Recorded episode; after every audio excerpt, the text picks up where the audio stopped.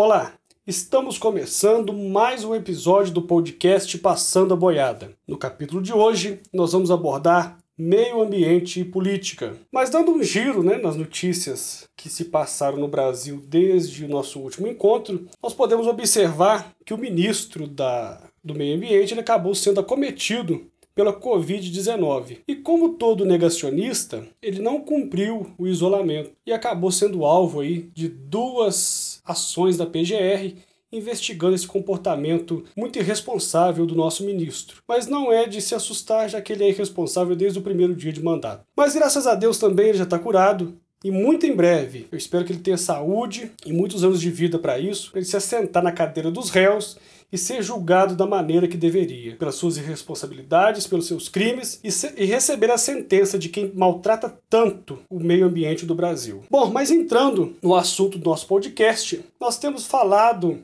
da irresponsabilidade do governo Bolsonaro quanto ao meio ambiente e me veio à mente fazer uma comparação muito breve, mas uma comparação importante porque o presidente Bolsonaro, no seu governo, ele tem uma tendência, ele tem uma forte influência de para se comparar com os governos militares, né? Os governos da ditadura militar de 1964 até 1984. Então ele gosta muito de se comparar e ele vem tentando ressurgir aí com algumas coisas até muito criminosas como o AI-5. Então essa comparação, ela tem muito sentido ideologicamente, porém, em termos de meio ambiente, há um abismo entre o governo Bolsonaro e o período do regime militar. E por quê? Vale lembrar que o Código Florestal que foi usado no Brasil até 2012, ele era do período militar, se não me engano, do ano de 1965. E nessa época, o governo militar, querendo mostrar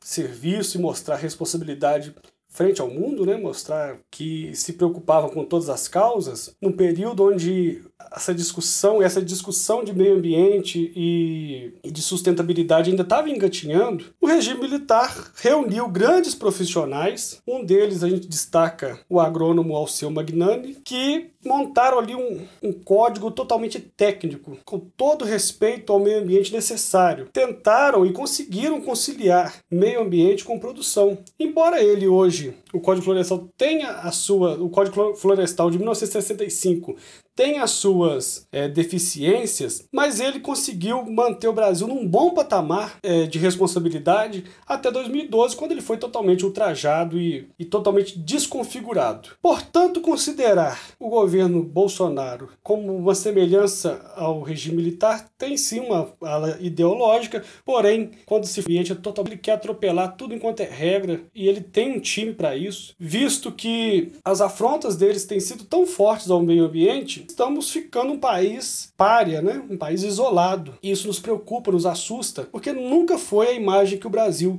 quis passar. Todos os presidentes, desde a redemocratização, tiveram essa responsabilidade muito forte, mantendo ali um Ministério do Meio Ambiente, mantendo pessoas profissionais à frente do ministério, diferente de tudo que ocorre agora. Agora nós temos um, um ministro negacionista que afronta o tempo inteiro a legislação ambiental, que afronta o tempo inteiro também o bom senso, e isso tem causado uma debandada em massa do Ministério e dos órgãos que englobam o Ministério do Meio Ambiente, como o ICMBio e o IBAMA, e fica uma missão muito complicada para o próximo governo, porque vai pegar um ministério totalmente sucateado, com grandes profissionais que acabaram deixando aí o ministério. Isso precisa ser alvo da nossa reflexão, porque hoje existe uma pressão internacional muito forte em se tratando de meio ambiente. Então você não consegue conversar economia sem esbarrar no meio ambiente. As coisas estão caminhando juntas. Então, se o país precisa se desenvolver economicamente, ele tem que dar prioridade para o meio ambiente. O que não é o caso do Brasil, e com isso nós já temos sofrido derrotas constantes. Uma delas é o Tratado do Mercosul, que, vem, que veio sendo trabalhado aí há 20 anos. Demorou 20 anos para ser consolidado, porque envolve uma negociação com os 27 países da União Europeia e alguns deles já demonstraram claramente através do, das suas câmaras que não querem essa parceria com o Mercosul colocando como obstáculo o Brasil, porque o Brasil tem desrespeitado o meio ambiente e tem desrespeitado direitos humanos e por aí vai. Então isso é uma perda muito grande porque hoje um tratado entre União Europeia e Mercosul traria um suspiro econômico para nossa região. Então, perder isso depois de 20 anos de negociações é uma derrota muito grande para as nossas relações exteriores, para as nossas relações econômicas. Isso tende a se agravar porque até então o governo Bolsonaro tinha um sustento, uma bengala, que era o Donald Trump, que era parceiro né, dessas ideologias malucas e que comungava com muitas ideias defendidas, inclusive, pelo Ricardo Salles. Como Donald Trump perdeu a eleição, perdeu influência, o Congresso dos Estados Unidos mudou a sua configuração, sendo agora majoritariamente democrata. Isso traz também uma pressão maior sobre o Brasil. Por quê? Joe Biden, que agora Unidos, uma das primeiras coisas né, que ele fez assim que assumiu o mandato foi voltar para o Acordo de Paris, que é um acordo importante, mas que tinha perdido aí os Estados Unidos, que era um dos principais alvos de pressão desse acordo. E agora, com os Estados Unidos regressando para o Acordo de Paris, o Brasil ficou ainda mais isolado firmou esse pensamento ou essa ideia de Estado párea. E como que nós vamos é, enfrentar uma recuperação econômica pós-pandemia? E como vamos fazer isso se nós estamos indo contra todos os acordos climáticos, estamos fazendo tudo ao contrário, deixando o Pantanal pegar fogo, deixando a Amazônia ser desmatada? É, relembrando também uma notícia da semana passada, o STF cassou aquele direito que, tinha, que tinham dado para os garimpeiros de Roraima para utilizar o mercúrio, né? Uma coisa absurda. Mas o STF tem sido aí também muito pontual nessas questões e acabou proibindo esse uso de mercúrio no garimpo de Roraima. Mas enfim, se nós não pensarmos agora, se nós não satisfação, se nós não fizermos alguma coisa, teremos muita dificuldade para retomar a economia pós-pandemia. Porque esse isolamento nosso já não é um isolamento só com a União Europeia e os Estados Unidos, ele, ele é, acaba atingindo também a América do Sul, porque nós temos muita dificuldade, nosso governo tem muita dificuldade para conversar com o governo da Argentina, que sempre foi nosso parceiro. Por conta de ideologias, eles não, ele, o governo força né, para não conversar. E talvez por isso tenhamos perdido a Ford e muitos empregos ao decorrer dessa pandemia. Mas para não se distanciarmos muito do assunto, né, é bom falar também que dependemos bastante de exportação. E hoje, sem compromisso com o meio ambiente, a exportação ela vai ficando cada vez mais difícil de acontecer. Além disso, né, a nossa diplomacia tem atacado fortemente os governos, o governo da China, que é um grande parceiro nosso, né? Enfim, estamos criando um problema para se resolver em muitos anos, né? Que Deus nos ajude. A nossa saída dessa crise, ela passa por muitos caminhos. Um deles é o novo governo, né? Nós precisamos de um novo governo, nós precisamos de uma de novas pessoas no governo federal. Porque até então nós estamos sendo governados em grande parte e aí por responsabilidade, né? Nossas instituições têm funcionado nesse sentido.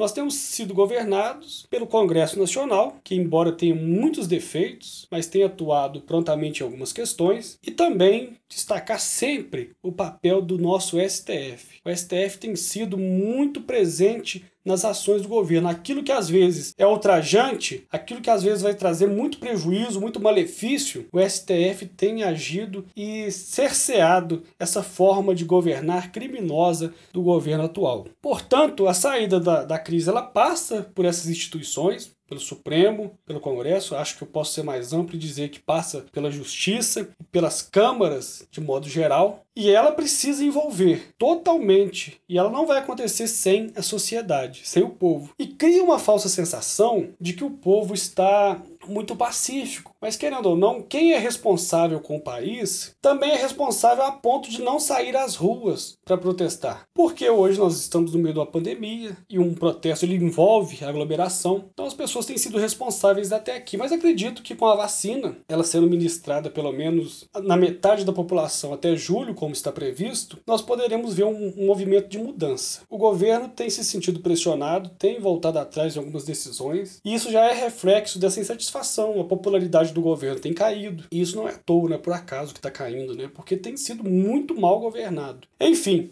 para sairmos dessa crise, para sairmos desse momento difícil que a gente está enfrentando, principalmente na área ambiental, é necessário população nas ruas, é necessário conversação, entre todas as instituições, seja a educação, a saúde, a segurança, todo mundo conversar em prol de, uma, de novos tempos, de novos ares. Mantendo da forma que está, o governo Bolsonaro dificilmente chegará ao fim, chegará ao, ao fim do mandato em 2022. Mas para isso ainda vamos necessitar de ver o andamento da vacinação, de ver como que a gente vai reagir. Estamos no momento decisivo do país e não é hora de nos ausentarmos das nossas obrigações. Temos tido muitas manifestações em rede social, através de carreatas, e eu aconselho aquele que puder, aquele que se sentir seguro, participe. Vamos pressionar esse governo enquanto é tempo, enquanto ainda não está tudo destruído, enquanto ainda não está tudo perdido.